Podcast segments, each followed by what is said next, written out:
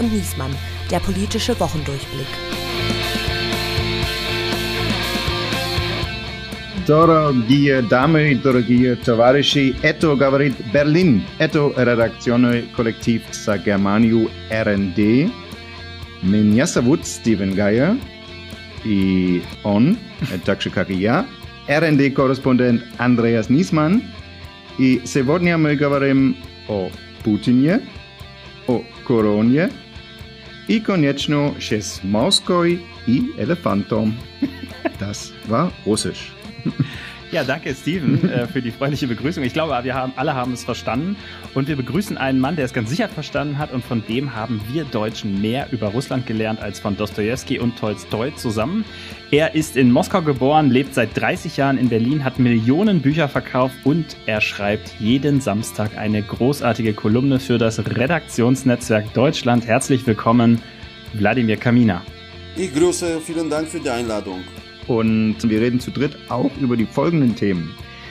Virengrüße aus Moskau, der deutsche und der russische Umgang mit Corona im Vergleich. Kein Gesundheitssystem auf der Welt war vorbereitet auf eine Pandemie diesen Ausmaßes. Im Vergleich damit, was in der Welt passiert, hat sich unser System natürlich als effizienter erwiesen. Wirft die Gläser an die Wand.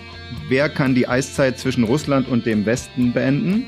Konflikte kann man am besten lösen. Das hat man am amerikanischen Präsidenten gesehen, wenn man auch miteinander spricht. Und der Staat bin ich, der ewige Putin und wie ihn sein Volk sieht. Man muss ihn doch nicht gleich vergiften. Wen interessiert er schon? Wenn wir ihn hätten vergiften wollen, dann hätten wir das auch zu Ende gebracht.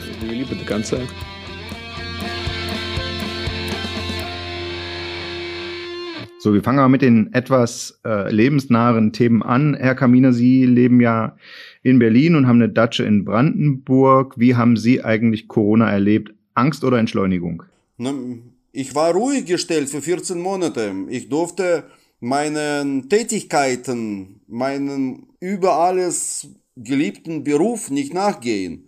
Keine Lesungen machen, keine Diskurs, von Russen-Diskurs, von ganz zu schweigen. Gleichzeitig hatte ich mitten in diesem Drama äh, natürlich ein großes Glück als Geschichtensammler. Ich stand auf dem Balkon, genau wie, wie mein Buch, mein letztes Buch heißt. Deutschland rauchte auf dem Balkon. Von Balkon aus konnte ich die Geschichten mit bloßen Händen schöpfen. Und jetzt war die Situation wie Alice im Wunderland. Die Menschen waren normal und wollten ihren normalen Alltag weiter betreiben. Bloß die Welt war eine andere. Die Welt äh, veränderte hm. sich und ließ diesen Alltag nicht mehr zu. Das hm. ist natürlich grandios. Also in Berlin war ja ziemlich, ziemlich locker die Atmosphäre, muss ich sagen. Man durfte zwar jetzt nicht mit zehn Haushalten zusammensitzen, aber irgendwie hat jeder Zweite in Berlin einen Hund und konnte schon spazieren gehen. Wir haben kochen gelernt. Wir alle in meiner Umgebung haben unglaublich gut Schachspielen gelernt. In Brandenburg hat sich gar nichts verändert. Da haben Menschen schon immer diesen Abstand, diesen natürlichen 100 Meter Abstand bis zum Nachbarn. Irgendwelche hm. Kneipen hatten wir da auch nicht, die schließen mussten. In unserem Dorf gibt's ja gar keine Cafés und Kneipen. Aber im Seebeck war das Haus des Gastes, genau. Die haben, die, die haben geschlossen in der Pandemie. Allerdings hatten sie auch davor nur freitags auf. Also diese kleine Veränderung der Öffnungszeiten hat niemand so richtig bemerkt. Ja. Herr Kamina, in Ihrem Buch Der verlorene Sommer, das Sie, über das wir gerade schon kurz gesprochen haben, beschreiben Sie, wie anders Deutsche und Russen mit der Corona-Pandemie umgegangen sind. Aus Ihrer Sicht, was ist der größte Unterschied? Die Russen haben auf die Pandemie gepfiffen. Ja. Das, das muss man sagen, das ist auch jetzt eigentlich, also jetzt steigen die Zahlen. Unglaublich. Was ist das für eine Mischung aus Misstrauen und Leichtsinn, die äh, sie äh, eben in, dieser, in diesem Corona-Schlamassel stehen bleibt. Schauen Sie, zum Beispiel, ich habe gestern, ich habe gestern mehrere Untersuchungen darüber gelesen, zum Beispiel zum Thema Prüfung von, von Sputnik V, ja, von diesem Impfstoff. Wie wird ein Impfstoff geprüft? Eine Anzahl, 10.000 Menschen, sagen wir, bekommen die Vakzin und 10.000 bekommen Placebo und dann wird verglichen nach einer Zeit, in welche Gruppe wie viele Erkrankungen gegeben hat. Die Russen als schlaue Menschen, die an diesem Experiment teilgenommen haben, gehen sofort danach zum Arzt, lassen sich testen auf Antikörper. Mhm. Antikörper im Blut sind nicht da, also denken sie, haben sie Placebo bekommen. Dann gehen sie sofort und impfen sich. Mit der richtigen Vakzin. Also die, die Prüfung kann nicht funktionieren. Hm. Und da sind Menschen, die an die Medizin glauben, die sich schon äh, vakzinieren wollen, die sich impfen wollen. Andererseits, also die, die es nicht wollen, haben überhaupt kein Vertrauen für etwas, was von der Regierung angeboten wird, dazu auch noch für umsonst. In, in Moskau, in, ja. da, da, da, da muss doch der Hund irgendwo begraben sein. In Moskau hat man eine Zeit lang sogar ein Eis kostenlos dazu bekommen. Wenn man sich impfen ließ, wo gibt's das? Ein Eis für umsonst? Hm. Da dachten sie, muss was faul sein.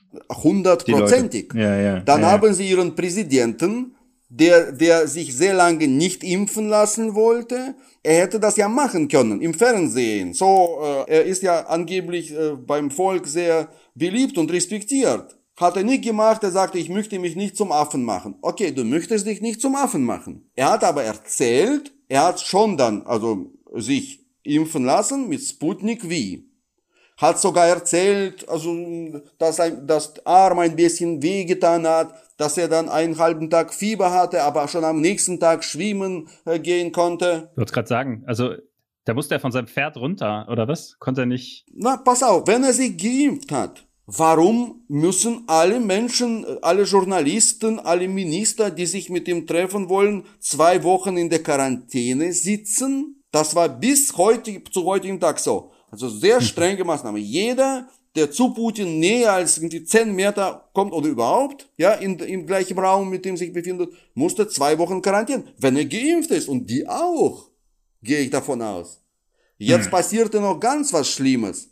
Der ist nach Genf gefahren und dort dachten sie, dass wir, diese Regel wird bleiben. Aber nein, der hat mit dem, mit dem Schweizer äh, Chef sich getroffen, ohne dass er davor in die Quarantäne geht. Der hat sich mit beiden getroffen, der wahrscheinlich auch nicht mit Sputnik wie geimpft ist. Das heißt, der russische Präsident glaubt nicht an die Wirksamkeit seines eigenen Vakzins. Jetzt in Augen hm. des Volkes.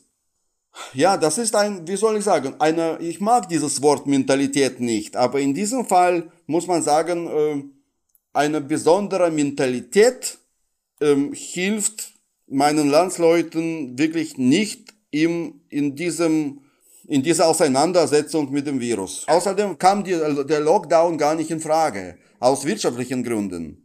Äh, nicht zuletzt äh, wirtschaftlich werden die Leute nicht unterstützt. Also äh, die Regierung, die russische Regierung hat die geheime Kiste nicht aufgemacht, wo das gesparte Geld liegt. Also Rettungsfonds wurden nicht ausgegeben. Die Russen haben ja Geld für also die Regierung hat für den Fall der Fälle schon was, äh, was gespart. Aber ähm, Corona war dieser Fall anscheinend nicht. In vielen anderen Ländern, in Europa, in Amerika, ja, aber nicht in Russland. In Russland wird wahrscheinlich dieser schwarze Tag der Wahltag sein. Also die Regierung in Russland ist nicht so direkt abhängig von den Wählern, so wie in Deutschland zum Beispiel. Aber sie hören, sie fangen sehr gut die Stimmung in der Bevölkerung.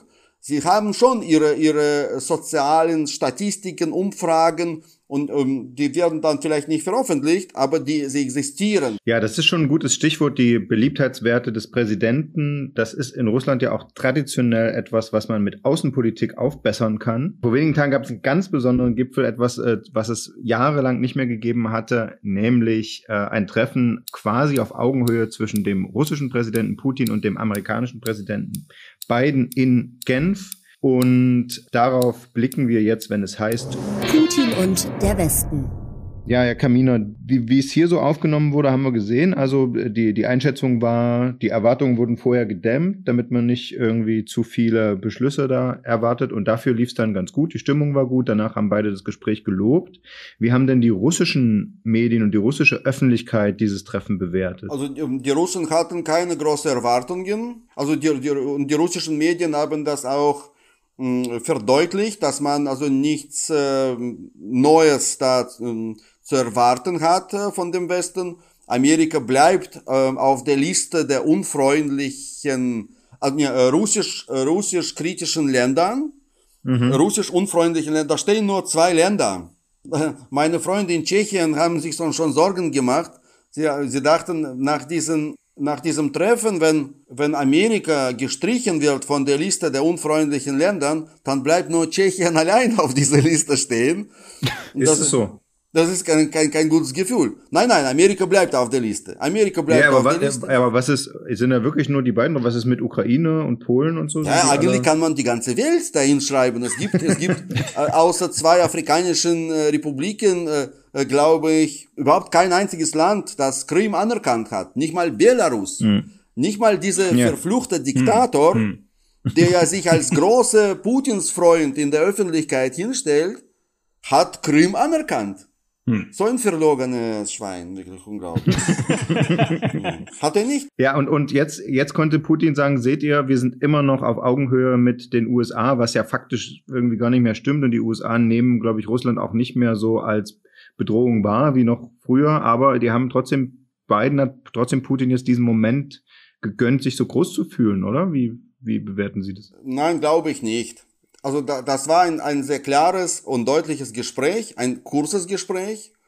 Und im, im Grunde genommen äh, war das eine Ansprache Bidens an, an den russischen Präsidenten. In meinen Augen waren die Treffen davor viel wichtiger. Biden hat ja mit Putin ganz am Ende gesprochen, am Ende seiner Europareise, nachdem er bei G7 war, nachdem NATO ihren Kommuniqué verabschiedete. Er hat mit allen gesprochen, ähm, mit Frau Merkel, mit Herrn Macron in Bezug auf Putin, um eine gemeinsame, eine gemeinsame Meinung ja, zu, zu verdeutlichen zu dem Thema ähm, Russland, Europa, Russland, Amerika. Und, und dann hat er diese Meinung klar und unmissverständlich dem russischen Kollegen mitgeteilt. Er hat ihm nämlich gesagt, schau, wir alle können diese deine aggressive Politik nicht gut schätzen. Du möchtest nicht, dass wir auf gleiche Art antworten, agieren, wie, wie du selbst es machst. Und Putin hat genickt im Sinne von, nein, möchte er nicht. Und dann sagte Biden, schau, Europa und Amerika sind jetzt wieder vereint politisch. Über kurz oder lang werden wir mit China klarkommen. Wir werden uns schon irgendwie zusammenschließen. Dann bleibst du allein vor dem chinesischen Tiger. Mit wem möchtest du, mit wem zusammen möchtest du da auftreten? Man muss doch Freunde haben in der Welt. Die Tür bleibt offen. Du bist immer willkommen. Wir, wir wollen jetzt keine Phrasen von dir hören, wir wollen keine Reden hören, weil Vertrauen ist ja äh, ein bisschen so äh, zerrüttelt. Wir wollen Taten sehen. Mach was. Wir lassen dir das Feld, mach. Sei es nun Syrien, sei es nun Menschenrechtsverletzungen in deinem Land. Mach irgendwas. Du hast sechs Monate Zeit. Die Tür steht offen. Wir wollen dich nicht, also dein Land, dich nicht verlieren. Russland ist groß, immer willkommen. Ich Und? habe verfängt das, verfängt es bei ihm? Das wird, das werden spannende sechs Monate. Als, als er zum Beispiel auf Nawalny zu sprechen kam, auf den russischen Oppositionellen, der äh, im Knast äh, zu Unrecht sitzt in Russland, sagte Putin, äh, Putin mag ja sehr diesen äh, Whataboutismus, ja, und, wo er immer sagt, und bei euch, ähm, ja. beim Sturm des Kapitols, wo sind diese Menschen? Da sind, glaube ich, 35, 40 ähm, Strafgerichtsverfahren jetzt vor Gericht liegen. Da sind doch auch solche Stinker, ja, da, da seid ihr ja doch auch so scharf. Und da hat Biden äh, gelacht. Der hat wirklich, der hat also sehr natürlich darüber, über diese, diese Art Argumentation gelacht.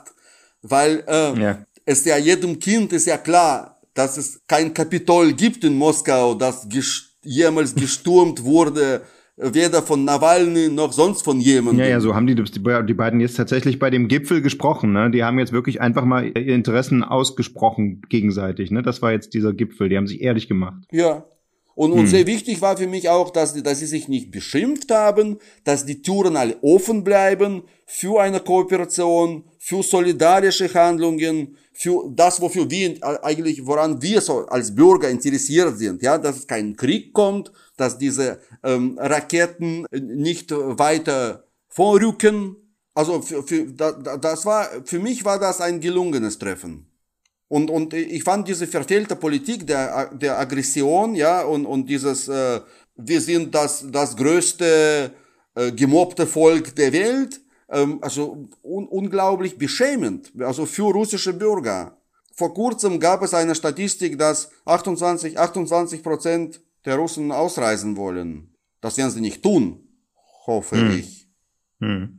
Aber das ist schon, und, und ich glaube, bei diesen 28 Prozent handelt sich in erster Linie um, um, um jüngere, junge Menschen. Ja, das habe ich auch gehört, dass viele junge Menschen es wegzieht. Es gibt einen Brain Drain. Ähm, die können ja auch theoretisch äh, äh, leichter weggehen. Es hat mich ein bisschen an die an die späte DDR erinnert, als die jungen Erwachsenen so ne so zwischen 20 und 30 alle weggehen wollten, weil sie einfach nichts mehr erwartet haben, gar nicht irgendwie, weil sie eine Last der Diktatur irgendwie gespürt hätten, sondern weil sie nichts mehr in, vom Leben in dem Land, ist alles Mehltau, alles Stillstand für ihre Kinder, keine, keine, die, dass die sich nicht entfalten können und sowas. Aber das ist total schade und das, das, das ja, zeigt, das zeigt, das ist dort also, auch, ja. wie verfehlt diese Politik ist. Ich habe es deswegen angesprochen, weil das ist ja, äh, bei der DDR waren ja alle so überrascht, dass die dann so plötzlich gekippt ist.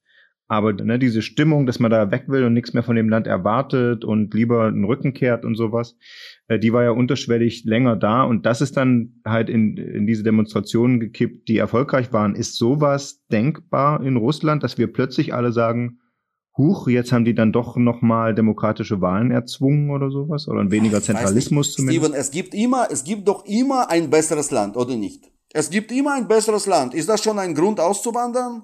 Nein, natürlich nicht. Ich glaube, in Russland ist das Problem, dass die Menschen, die da weg wollen, einfach fühlen, merken, dass sie nicht in ihrem Land nicht willkommen sind, dass sie das Land in keiner Weise beeinflussen können, modernisieren können, weder politisch noch kulturell, äh, wissenschaftlich, in, in, im Sinn von Technologien. Das ist alles, das ist alles irgendwie verpestet von, von, von dieser alten Clique, die sich an, dem, an der Macht klammert und niemanden äh, äh, reinlassen will.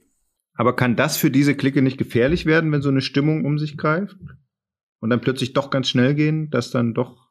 Ja, was meinst du jetzt eine Revolution oder so? Ich glaube nicht an sowas. Warum? Das ist, das ist viel zu gefährlich und, und das lohnt sich nun wirklich nicht. Also finde ich jetzt bei offenen Grenzen äh, muss niemand sein Leben aufs ja. Spiel setzen und das Leben seiner Familienangehörigen, um, um, ich weiß nicht, damit es ein paar Schurken weniger äh, irgendwo da oben sitzen. Naja, jetzt ist Wladimir Putin ja, äh, kann man viel über ihn sagen, aber er gilt ja durchaus nicht als dummer Mensch, sondern er ist ja eigentlich sehr berechnet, sehr klug. Wenn es so ist, wie du sagst, dass es am Ende eine verfehlte Politik ist, die ganze Aggression, das ganze Verhalten in Ukraine, Krim etc.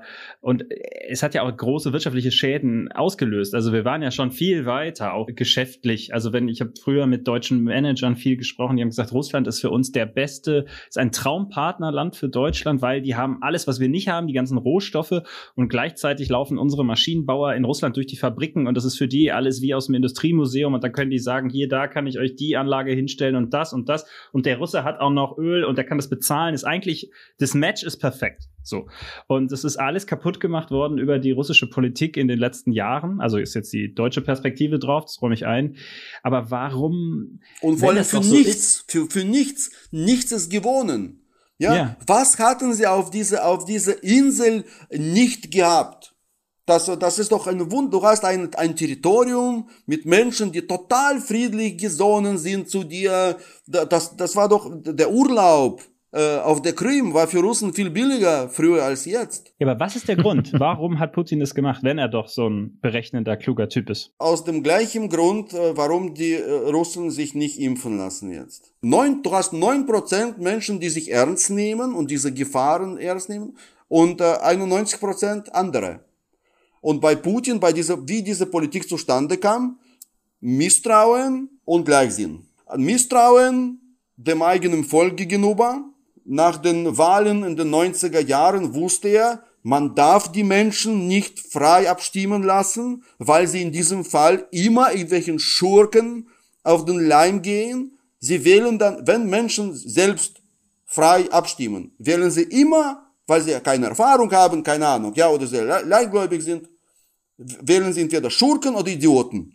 Und wenn du keine demokratische Wahlen hast und kein politisches Apparat, das mit dem Volk kommunizieren kann, wer kann dann mit dem Volk kommunizieren, damit du deinen Willen, deinen, deinen Willen äh, weiter vermittelst? Uniformenträger. Die Uniformenträger hören dir genau zu und machen das, was gesagt wird. Dann aber irgendwann mal be bekommt diese, diese Gewaltmaschine einen solchen Lauf, den du selbst nicht mehr, auch selbst als Präsident, nicht mehr beeinflussen kannst. Und das funktioniert wunderbar, wenn du äh, auf einen Platz räumen willst. Aber wenn du eine äh, Außenpolitik betreiben willst, wenn du in einer Weltgemeinschaft mit der gleichen Sprache, äh, mit der Knüppelsprache sprichst, dann das wird nicht anerkannt. Nö, nö, nö. Und die Folgen waren ja verheerend. Das muss man einfach sagen. Ja. Hm.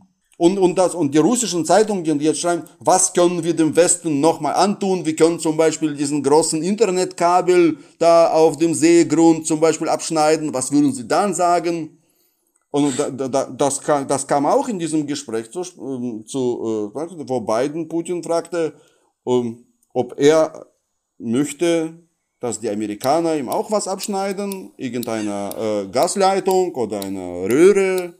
Äh, äh nee, möchte er nicht. Putin und die Russen. Vielleicht noch als letzten Punkt zu Putins Innenpolitik, dass wir nochmal konk konkret über die Opposition sprechen. Sie haben ja Nawalny kurz erwähnt. Warum hat der nicht die Möglichkeit, da eine echte Massenbewegung äh, anzuzetteln? Oder warum ist die Opposition generell? Es ist ja nicht eine Diktatur in dem Sinne, dass es keine Opposition gibt, aber warum ist die so schwach? Na, die Menschen sind nicht blöd. Sie glauben nicht, dass irgendein äh, Gewählter gegen diese Ansässigen äh, etwas bewegen kann, weil die, die schon vorhandenen Politiker, die haben ja die ganze Polizei, die ganze Stärke der Armee auf ihrer Seite. Was soll da einer, der mit, bloß, mit bloßen Worten kommt, einrichten können? Und, und, also die und, haben, das ist dann, die haben dann eher resigniert, nach dem Motto, es lohnt sich eh Ja, nicht. also die, ja. wenn sie schon wählen, dann wählen sie den, der, der die Stärke hat, der die Macht hat, der sowieso an der hm. Macht ist. Den man eigentlich gar nicht wählen hm, muss weil er ja eh nicht vorhat wegzugehen. ja. Und außerdem muss man, muss man sehen, dass in Russland ist ja Staatskapitalismus auch hm, dazu beigetragen, dass, dass die wirtschaftlichen Beziehungen äh, immer schwieriger geworden sind, auch mit Deutschland und anderen Ländern. Staatskapitalismus ähm, ist entstanden, weil Putin bemerkt hat, wie das im Westen funktioniert, das große Geld. Auf diesem sogenannten freien Markt entstehen immer Menschen mit viel Geld. Und man weiß vorher nicht, wer das sein wird. Wird das jetzt der Chef von Apple oder von Amazon? Und diese Menschen mit großem Geld, die man nicht vorher steuern kann, wollen dann irgendwann mal in die Politik, weil das Geld will immer nach der Macht greifen, um, um günstigere Bedienungen für, für sein Leben zu schaffen. Das, das große Geld braucht ein großes Leben und für das große Leben braucht man bestimmte Gesetze. Damit das nicht passiert, sagte dann Putin, wir nehmen das alles in eine Hand. Das Geld und die Macht. Und bei diesem Staatskapitalismus sind mindestens 30, ne, was sage ich, mindestens 40 Prozent der Bevölkerung angestellt. Gazprom ist das perfekte Stichwort, damit wir zu unserem letzten Block noch kommen können, nämlich Putin und die Deutschen das ist ja schon eigentlich was Besonderes, dass man einen, einen Staatslenker hat, der so viele Jahre, ich glaube fünf waren es insgesamt, in Deutschland tatsächlich ja gelebt hat, um Deutschland auch auszuspionieren, zwar für den KGB, aber er war immerhin da. Putin ist ja. Er war ein kleiner Fisch, Andreas. Er war ein kleiner Fisch. Ein er war nicht Fisch, der Chef. Aber er war ja. da. Er ist ja aus Sicht der Deutschen eigentlich doch der perfekte Bösewicht. Er war ein Geheimagent hier, er deckt Schurken in der ganzen Welt, lässt, lässt seine Soldaten äh, ohne Uniform Teile, Teile ja, so ja, vielleicht Staaten im Westen. Im Osten wird er geliebt. In Ostdeutschland, meinen Sie? Ja, ja. Also ich kenne sehr viele also überall treffe ich ständig auf Putin-Versteher und Putin-Freunde. Also ich habe es nicht leicht. Seit, seit 2014 habe ich wirklich die enttäuschte, nicht leicht. Das ist die enttäuschte Liebe zum, zum Westen. Dann sehnt man sich zurück zum... Nein, das ist die Archaik. Das ist doch der Mann, der steht. Der, der, genau, wie ein ja, Felsen genau. in der Brandung.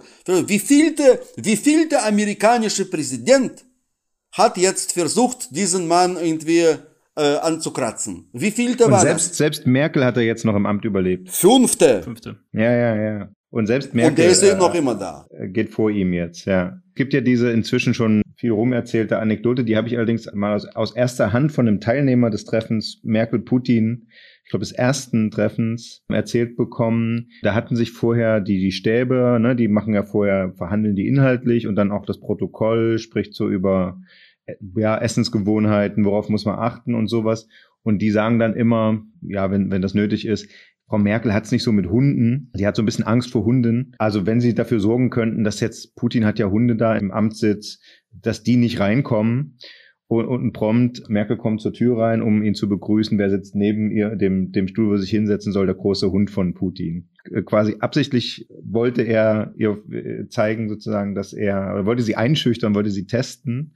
Und bei einer späteren Gelegenheit hat er ihr noch einen Plüschhund mal geschenkt. Also das war so ein, so ein Ding zwischen denen. Das konnte er jetzt mit beiden natürlich nicht machen. Der hat ja selbst Hunde. Aber das zeigt, wie, wie der so tickt, ne? dass er erstmal andere einschüchtern will. Und dass er auch mit Merkel, glaube ich, nie warm geworden. Ne? Wenn ich jetzt den, den Anwalt des Teufels spielen darf, ja. Ähm, muss man schauen, welche Mittel sind legitim, welche nicht in, in, in der Politik. Ich erinnere mich noch, als Putin im Schloss Bellevue einmal sprechen sollte, da war er Premierminister in dieser Zwischenzeit, haben sie ihm im letzten Moment diesen Untergestell äh, weggenommen. Der ging dann zu der, und das, das Ding war nicht da, auf dem er Vom Rednerpult. Genau, dann musste er so, so stehen. Ja, der hatte, ja, und die Frau, die dafür zuständig war äh, von der russischen Delegation, sie hat geweint am Tisch, weil sie wusste schon, was kommt.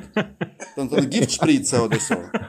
Aber das, oh aber das hat doch jemand, das Ding stand da. da sie hat, ja. Das hat sie gesehen. Und dann war es plötzlich weg. Die Geschichte kannte ich gar nicht. Aber ja. da musste Putin wirklich mit dem Kinn ans Mikrofon, ja? Ja, das, das äh, sah der, dann komisch aus, ja. Hm. Ja, in der Tat.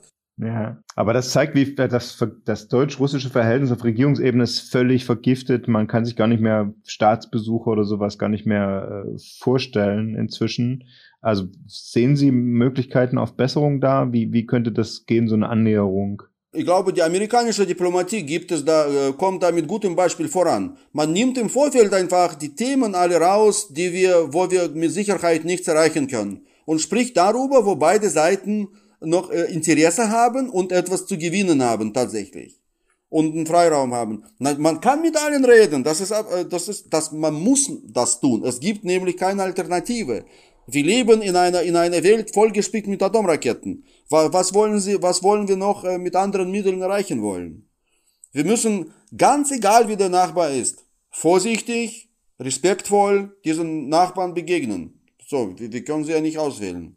Irgendwann, es wird, es kann ja nur besser werden, Leute.